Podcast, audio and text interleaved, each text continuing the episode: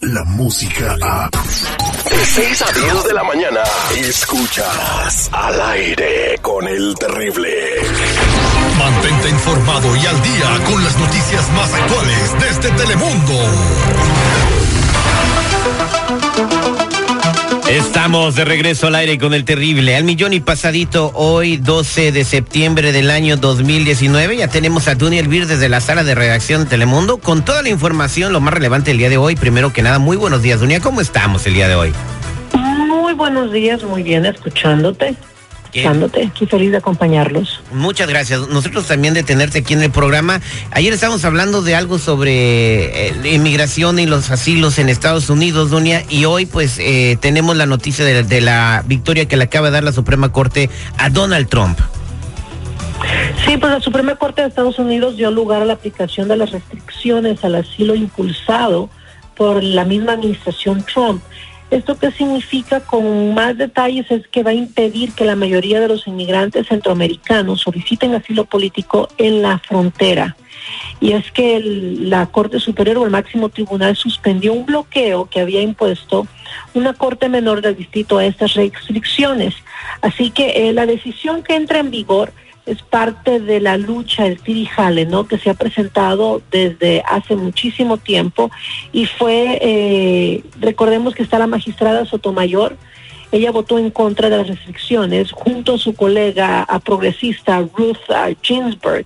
Y es que vio que una vez más el Poder Ejecutivo ha emitido una regla que busca anular las prácticas a, a larga fecha, ¿no? Con respecto a los refugiados que buscan cobijo en la persecución y en respectivos países de donde vienen. Además, deploró enérgicamente que esta decisión se haya tomado sin consulta previa sobre el tema a la sociedad, pero cabe mencionar que es algo que ha sido eh, un va y viene, ¿no? Por su parte, el presidente en su cuenta de Twitter dijo gran victoria en la Corte Suprema de los Estados Unidos sobre el asilo en la frontera y esto va a obligar a todas las personas a que soliciten asilo político en los países que lleguen en lugar de esperarse y solicitar hasta llegar a la frontera de México con Estados Unidos. Sí, ah, había un poco de esperanza con la comunidad de inmigrante que está atorada en México en estos momentos, no solamente centroamericanos, sino también africanos con, esta resolución eh, que se había dado a conocer el día de ayer, pe- pero bueno, ahora pues las cosas vuelven a estar igual como estaban antes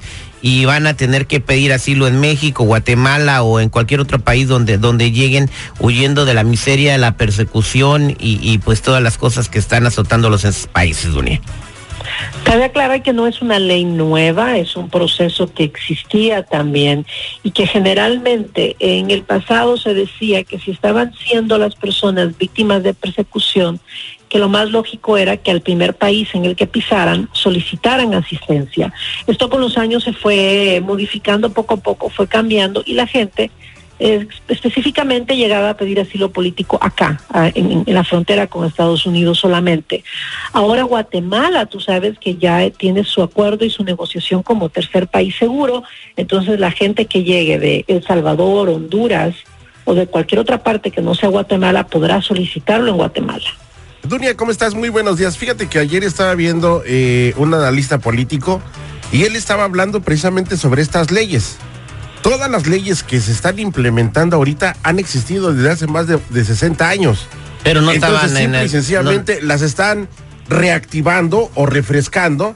Y pues bueno, lamentablemente es en el periodo de Donald Trump cuando están haciendo este tipo O de sea, situaciones. eh, Por eso lo señalan como que él es el que está haciendo esto. Él. No, pero ya está en la ley. Ya Ah, está en la ley. Entonces muchas personas como yo pensaron que son cosas que está sacando el señor presidente de los Estados Unidos, pero ya existían, porque yo también me fui entre las patas.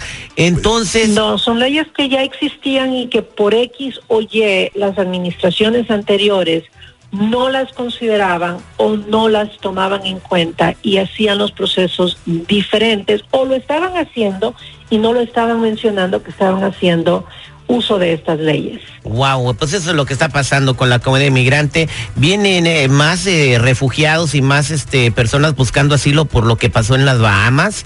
Eh, y, estas, pues bueno, ya pues, en los días pasados nos dimos cuenta que van a ser bienvenidas por los Estados Unidos. Pues vamos a ver qué sucede. Mientras tanto, pues hay mucha gente que está desesperada en México. Los africanos ya están incluso poniéndose violentos en Chiapas. Eh, atacando a los federales y a los policías, sí, porque están desesperados, no se arregla su situación, no tienen asilo en México, ni, ni, se ve que se puedan mover para los Estados Unidos y los tienen confinados, ¿no? A ver si se arregla esto pronto, doña. Y hablando de México, hay una noticia muy polémica sobre una ejecución que hubo en Tamaulipas, ¿verdad, Dunia? Que dicen que fue un enfrentamiento entre sicarios y, y, las fuerzas de, del orden, pero no fue así. Pues sí, figúrate tú que eh, recientemente el Comité de Derechos Humanos de Nuevo León en Tamaulipas denunció que ocho personas fueron ejecutadas extrajudicialmente en Nuevo Laredo por policías estatales, pero de acuerdo con las autoridades de ese estado, eso fue reportado como un enfrentamiento entre elementos de la seguridad y civiles armados. Y esto es lo más reciente que sale en cuanto a esta situación. ¿Qué pasó? Supuestamente fue el 5 de septiembre cuando policías estatales estaban realizando recorridos de vigilancia cuando fueron atacados a balazos desde una camioneta negra sin placas.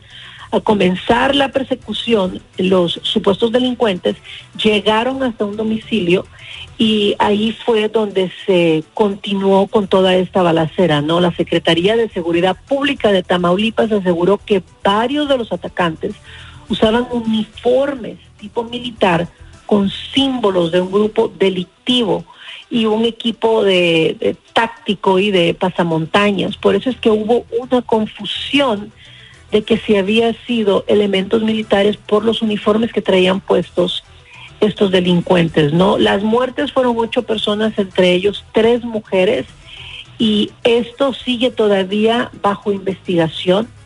Y como te digo, el Comité de los Derechos Humanos de Nuevo Laredo fue quien hizo la denuncia también en parte por este tipo de, pues, y, y, de muy, distracción ¿no? al utilizar este, este uniforme. Y muy raro, ¿no? Porque dicen que entraron las fuerzas del orden a las casas de estas personas y las obligaron a ponerse los uniformes y después se las llevaron uniformadas, o sea, les pusieron este tipo de, de tracks militares, sus cacos, sus pasamontañas y después los ejecutaron. E incluso una niña dijo, pues así se llevaron a mi papá aquí lo agarraron, le pusieron uniforme y se lo llevaron.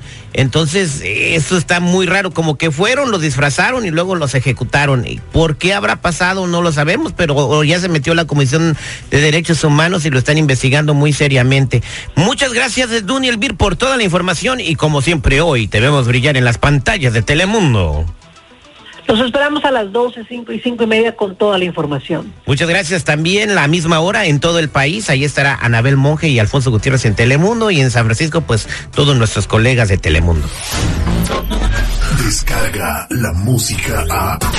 Escuchas al aire con el terrible. De 6 a 10 de la mañana.